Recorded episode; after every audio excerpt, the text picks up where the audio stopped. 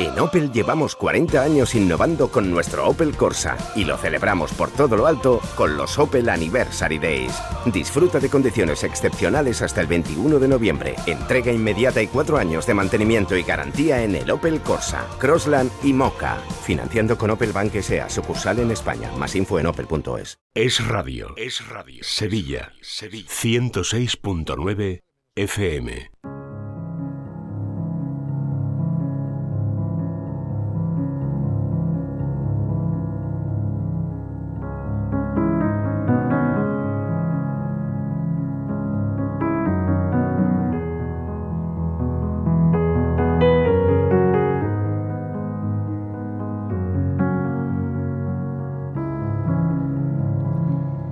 34 minutos, estamos en directo en Es la Mañana de Sevilla. Esto que empieza ahora se llama Vivir en Positivo y es el espacio que dedicamos cada semana a hablar de la psicología y del desarrollo personal.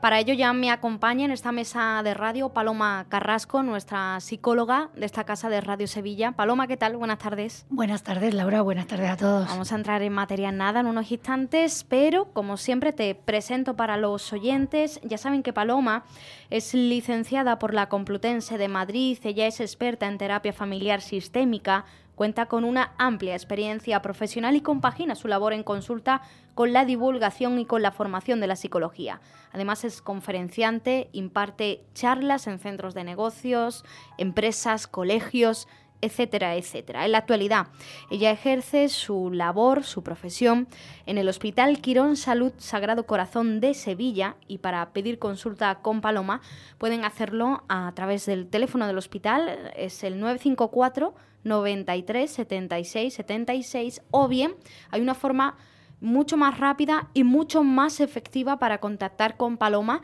que es, eh, es muy fácil, muy sencilla. Entrar en la página web de Paloma Carrasco, que es pues su nombre, es muy fácil, palomacarrasco.com.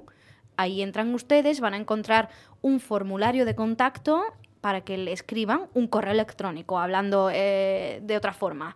El correo electrónico es contacto arroba palomacarrasco.com.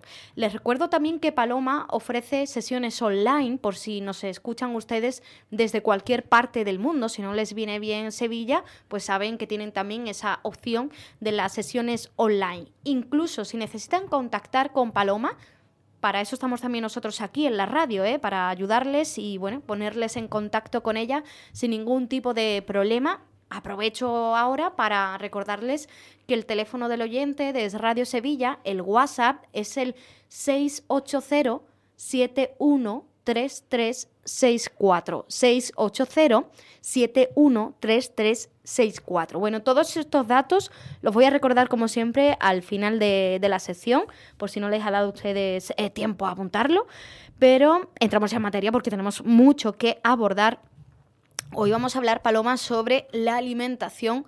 Hay una frase que, a mí me ha gustado mucho que tú dices que es que cuando el hambre no es hambre. ¿Esto qué es? Sí, em, me pidieron hace poco hacer una, nota sobre el hambre emocional, sobre lo que llamamos ahora o se llama, ¿no? Hambre emocional. Em, por supuesto, como, como algo asociado a la obesidad, sabéis, ¿no? Eh, seguramente los oyentes lo saben, que una de las cosas que hago en mi trabajo independientemente de la consulta mía privada, hmm. en la que veo más temas clínicos y temas de pareja y familiares con hijos. Em, luego tengo, hay dos días a la semana que estoy en el hospital de Sagrado Corazón, em, en la unidad de, obesidad que tiene el hospital. Un equipo multidisciplinar en el que hay un endocrino, hay un nutricionista, hay un preparador físico y también tenemos el, el cirujano porque también trabajamos, muchos de los pacientes eh, tienen cirugía bariátrica, ¿no? Entonces, bueno, ya son ocho años, casi nueve, em, y, este tema da para mucho, para mucho más de lo que incluso yo creía cuando empecé a trabajar, ¿no? Y entonces a mí me gusta, como bien sabe, abordar los temas siempre de diferentes aportar algo más, ¿no? Darle una vuelta más, ¿no? Para que no, no, no, parezca que siempre hablamos de lo mismo desde la misma forma, ¿no? Y de formas distintas, em, pues pensé en esto, ¿no? Eh, eh, bueno, el hambre emocional que es, pues cuando el hambre no es hambre, es otra cosa, ¿no? Eh, el hambre de verdad, eh, que el ser humano en general, y sobre todo nosotros, en un mundo desarrollado en el que comer es muy sencillo y muy fácil, Em, y salvo excepciones, mm. pues más o menos todos comemos todos los días, tenemos esa suerte. Em, hambre, hambre, es casi que raro que pasemos, ¿no? Si estamos bien educados respecto a la comida, sobre todo si lo hacemos medianamente bien.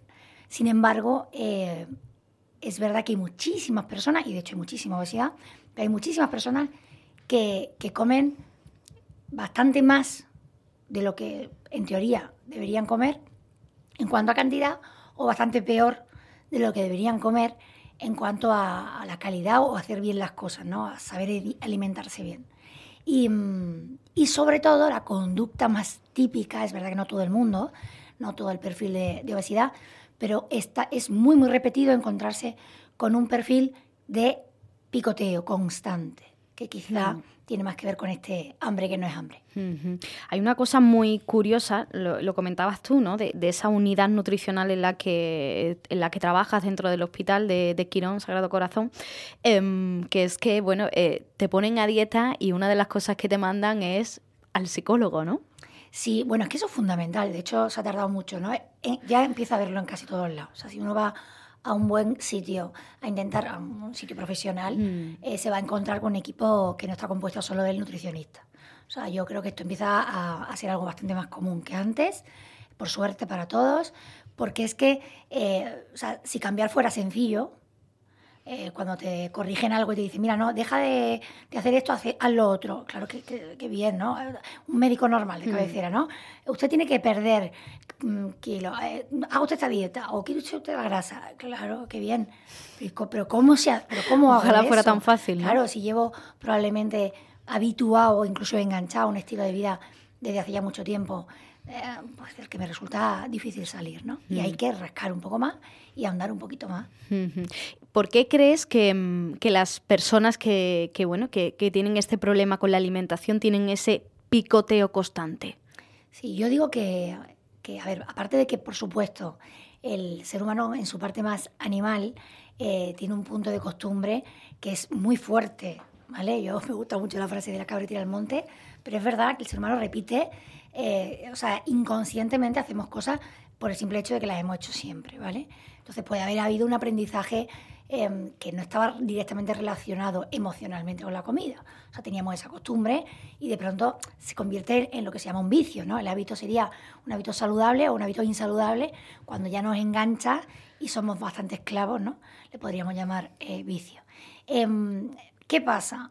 Que independientemente de que puede que sea una pura costumbre para muchas personas, desde el punto de vista psicológico, lo que sí está bastante claro es que se convierte en una conducta de escape. Es decir, ¿qué estás em, tapando o callando ¿no? con esa conducta de picoteo? Es, fíjate, o sea, alguna vez nos ha pasado a todos, ¿no? Hmm. Esa sensación de que ya has comido, te has ido, estás haciendo algo, estás viendo una peli y, de pronto dices, ay, mm, me tomaría algo más, ¿no? Me pica algo más. Normalmente, hmm. además, eh, muchas veces suele ser dulce después ya de comer, ¿no? Entonces, eh, hay, hay muchos factores que lo explican, ¿vale? O sea, por un lado, insisto, el, puro hábito de haberlo hecho más veces. Luego, el cómo funciona el tipo de comida que normalmente picoteamos. Porque no, algunas personas sí, eh, con unos problemas un poco más serios de obesidad, picotean y le da igual lo que picotean. Pero en general suele ser mm, más el perfil de comida eh, rápida, eh, pues más azucarada, ¿no? Hmm. Porque produce, entre otras cosas, en el cuerpo eh, ese pico ¿no? de energía, ese subidón, que a todos nos hace sentirnos estupendamente, pero que luego, como tal cual sube, mm, también baja, pues también nos hace sentir luego peor, ¿no? Pero lo que a mí me interesa más es que en el fondo hay una intranquilidad que probablemente se está encubriendo. Y aprendo a camuflar eh, ese gusanillo ¿no? que empiezo a tener en el estómago de algo que no está bien en mi vida, de algo que no termina de cuadrarme. A veces simplemente pues, es algo que se me escapa, un descontrol em, o, algo, o algo que está sucediendo y que me hace sufrir. Y en vez de saber conscientemente qué hago con este sufrimiento, pues lo encubro, como decía, o lo disfrazo y de pronto picoteando simplemente me distraigo, lo tapo, me hace sentir estupendamente lo que acabo de picotear y es una manera de ir mirando para otro lado, hmm. en vez de entrar ¿no? en eso que, que, nos está angustiando, que nos está estresando. Mm. ¿Tú dirías que hay un perfil de personas que son adictos a la comida? Igual que hay adictos a las redes sociales, adictos al juego, bueno, hay muchas adicciones. Sí, o sea, a ver, claro que o sea, hay mucho adicto a la comida, eh, hay una adicción a, la comida o al desorden en la comida, ¿vale? Mm. Eh, normalmente no, el trastorno en sí es trastorno eh, de desorden, ¿no? En la conducta alimentaria, mm, pero bueno, es que comer con desorden al final pues puede acabar produciendo esa, esa adicción. Sí lo hay. lo que pasa es que lo que nos interesa, ¿no? Y para que sirva al que nos está escuchando, es entender que, o sea, en general es muy fácil caer en, en, adicciones. O sea, el, decía Antonio Bandera, no sé cuándo ha sido, lo escuché el otro día, pero no sé si ha sido reciente o, de hace más, en, no sé qué programa de la tele, pero decía algo así de a dónde de que las relaciones amorosas, para que realmente se consoliden, ¿no?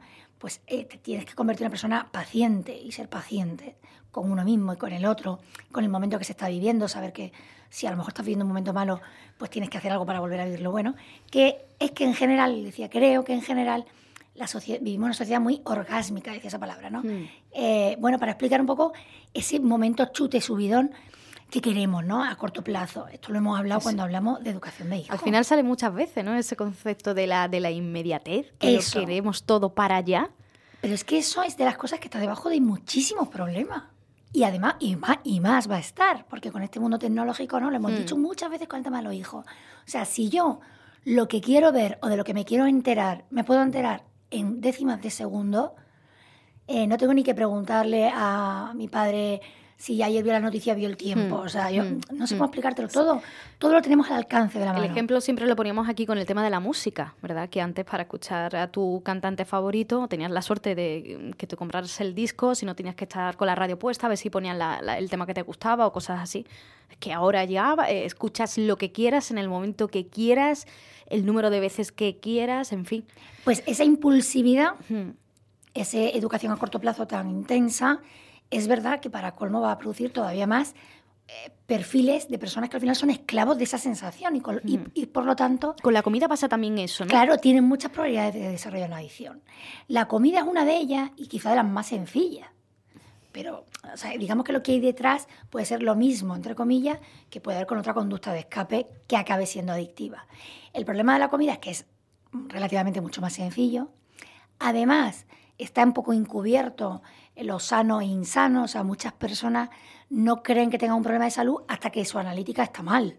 O sea, que mm. aunque tú te sobren 25 kilos o 30 kilos, eh, no tienes problema. O, por ejemplo, puedes tener una conducta eh, tremendamente desordenada respecto a la, alimentación, pero no estar obeso. Pues porque hagas mucho, mucho deporte, o porque tengas genéticamente cierta mm. predisposición, eh, o incluso porque lo que comas pues no sea especialmente calórico a mí, en concreto como psicóloga me daría igual. O sea, el problema no está en la obesidad, está en el por qué se ha desarrollado esa obesidad. Y en este caso el problema está en por qué he desarrollado esa relación tan vinculante, estrecha y sobre todo incluso esclavizante con la comida, ¿no? Tan adictiva.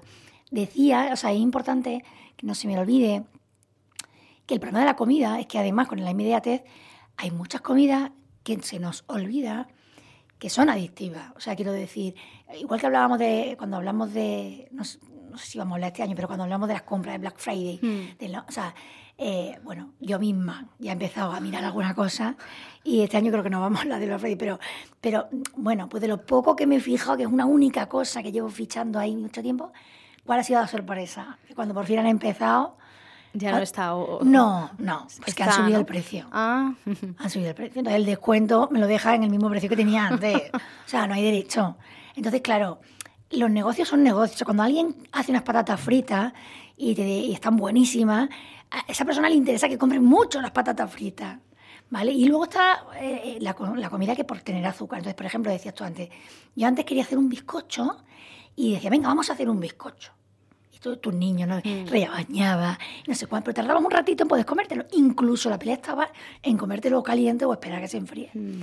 Es que tú ahora te compras un bizcocho mm, hecho, prefabricado, entre comillas, en cualquier supermercado, normalmente es bastante más insano y va a llevar además más sustancias de las que además te van a enganchar más, pero encima te produce muchas más calorías, o sea, entonces claro, toda esa inmediatez te convierte, claro que sí, en una persona adicta ¿no? a, esa conducta compulsiva de comer. Mm. Eh, estamos hablando de, mm, de, la relación con la comida y nos estamos centrando en aquellas personas que tienen un exceso ¿no? de alimentos, que comen eh, demasiado.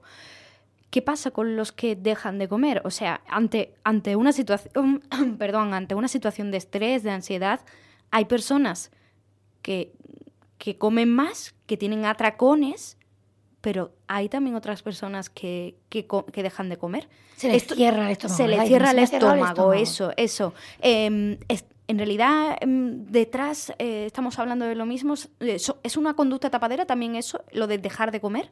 Eh, sí, sí, a ver, me estoy acordando, fíjate, de Rosa, ¿no? De Molina, la psiquiatra, cuando vinimos a hablar de salud de, o sea, de cuerpo y, mente, ¿no? Esa unión tan estrecha que tenemos que, creo que, que lo dijo incluso, ¿no? claro, ya hablamos de, de, las mariposas en el estómago. O sea, hay realmente el cuerpo sabe traducir. O sea, tenemos que ser conscientes de que el cuerpo te va a traducir la angustia en algo. Y, por eso eh, hay personas, dependiendo del perfil, ¿no? Normalmente eh, es más fácil que se le cierre el estómago a alguien que es más, más introvertido, entre comillas, ¿no?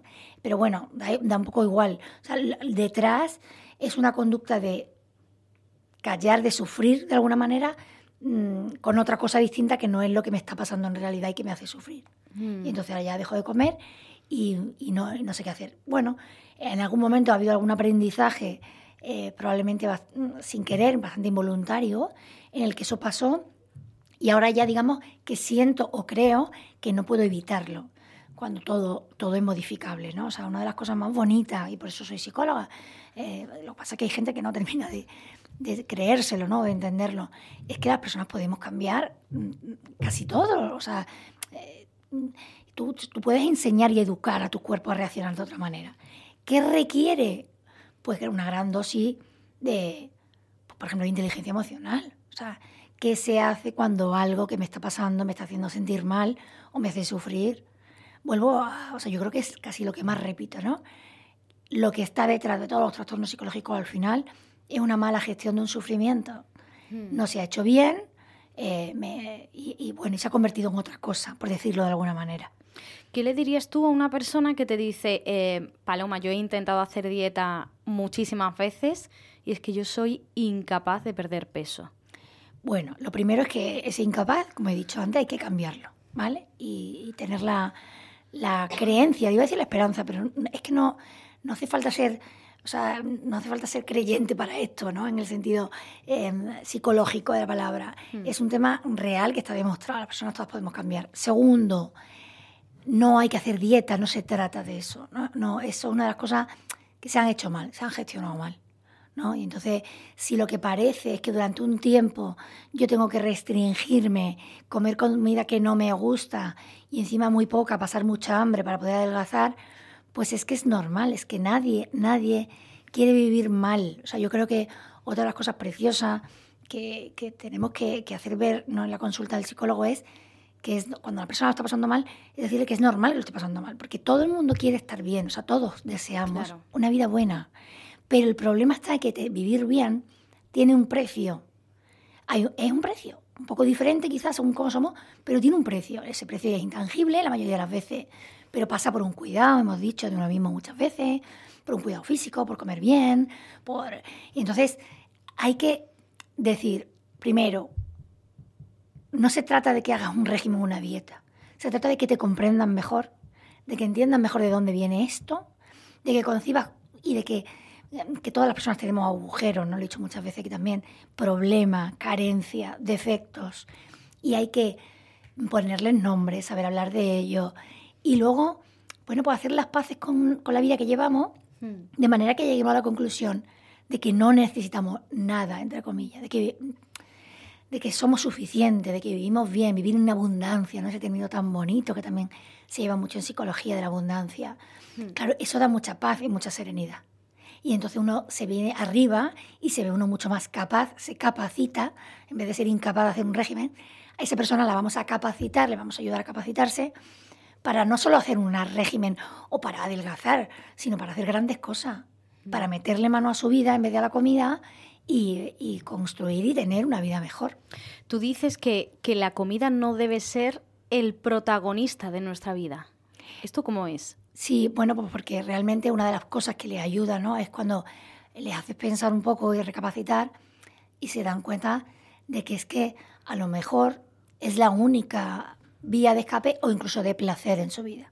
Hay muchas personas en la consulta que te dicen, no, yo no, no tengo adicción ni nada. Yo es que disfruto muchísimo, es que a mí me gusta mucho comer.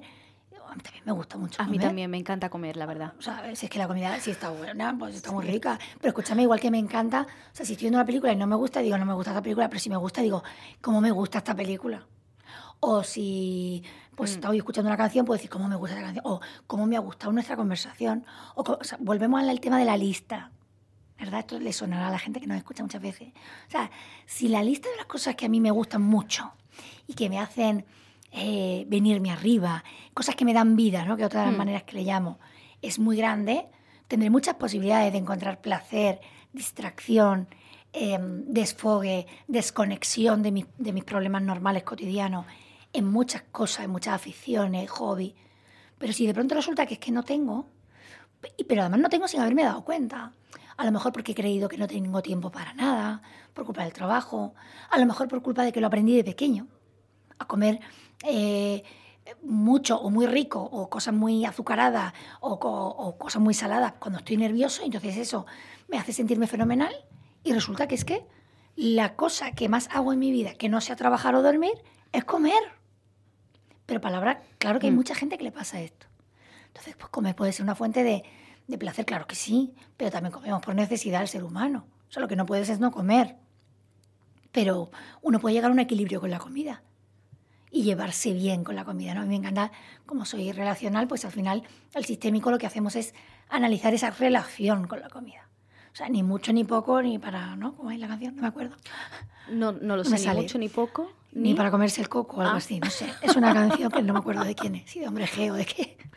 No, Pero no, bueno, me la sé yo, no me la sé yo. Ni mucho ni poco. O sea, mi relación con la comida es normal, igual que con los amigos. O sea, si tú, tu amiga fulanita, tienes que hablar con ella todos los días, o con tu madre, y ya tienes 30 años, pues a lo mejor tienes un problema. O no, es que yo no puedo, no, no sé. No, no tenemos que agarrarnos, aferrarnos tanto a nada. Entonces la comida, claro que es placentera y necesaria pero con cabeza, con criterio. Hay que llevarse bien con la comida. Eh, a ver, quedan cinco minutos para la una de la tarde. Estamos en una hora ya mala, ¿eh? estamos aquí hablando de la comida y la, la horita ya. Entonces, para todas aquellas personas que nos estén escuchando, que estén ahí casi para irse al frigorífico a picotear algo, ¿eh? o que tengan algo ahí en el bolso porque andan en el trabajo, donde sea, y estén ahí con la tentación. ¿Qué consejo se le puede dar para todas esas personas que, están teniendo, que saben, que son conscientes de que tienen una mala relación con la comida? Pues mira, lo primero es el, que el problema no es para tanto, o sea, el problema no eres tú, ¿vale? O sea, lo digo porque generalmente hay asociado, cuando uno analiza algo que hace mal, al final se siente mal y al mm. final muchos de los pacientes tienen muy tocada la autoestima, eh, te sientes eh, muy poca cosa, culpable, porque algo que algo que te gustaría hacer no eres capaz, entonces eso te hace sentir mal. Entonces lo primero es desdramatizar y entender que podemos tener una baja autoestima o una autoestima tocada y eso se puede trabajar, ¿vale? Independizarlo del tema de la comida. Y segundo, comer bien es importante. Igual que vivir bien, os he dicho, es parte de... Mm, es algo que deberíamos todos aprender a hacer bien. Merece la pena. No tiene nada que ver con restringirse, no tiene nada que ver con con la dieta, no tiene que ver ni siquiera con adelgazar. O sea, que nadie que pase a comer mejor, eh, alguien, insisto, puede estar delgado, pero, pero comer muy mal, o sea, sobrevivir a la comida, mm. llevarse cualquier cosa, que no, que merece la pena darle un espacio igual que al ejercicio, igual que a la meditación o a, la observación por lo menos, ¿no? De, a la gratuidad, al amor, a las relaciones, pues a comer bien también merece la pena que le dediquemos un espacio en nuestra vida y es algo que podemos aprender. Siempre estamos a tiempo de enderezar, de corregir algo, de aprender algo nuevo. Ese, el ser humano tiene ese poder, si es que es el poder más precioso que tenemos, ¿no? Mm. Entonces, yo me quedaría con eso, Laura. O sea, comer bien es importante. Hay que tomárselo en serio. Sí, hay que, hay que rectificar si estamos haciéndolo mal y decir, a ver, ¿por dónde empiezo? O pedir ayuda. Em, pero realmente nunca he comido bien, nunca he disfrutado de una manera sana con la comida. A lo mejor mi relación ha sido demasiado estrecha o demasiado poco estrecha, demasiado distante y no, no termino de darle ese, valor que tiene. Bueno, pues eh, con eso nos vamos a quedar. Eh, Paloma, muchas gracias. Nada, a vosotros como siempre. Les recuerdo que para pedir consulta con Paloma ya saben que lo pueden hacer a través del teléfono del hospital, pero sobre todo háganlo a través de su página web porque les será mucho más eh, sencillo. palomacarrasco.com. Ahí van a encontrar el correo electrónico que es contacto arroba palomacarrasco.com y les recuerdo también como siempre Paloma ofrece sesiones online por si nos escuchan ustedes desde cualquier parte del mundo o por si simplemente pues les viene mejor, pues ahí tienen también esa segunda opción, la opción online. Bueno, pues así terminamos hoy este Vivir en Positivo dedicado a la alimentación. Ahora eh, llegamos a la una, información de España y del mundo y a la vuelta continuamos aquí en Es la Mañana de Sevilla.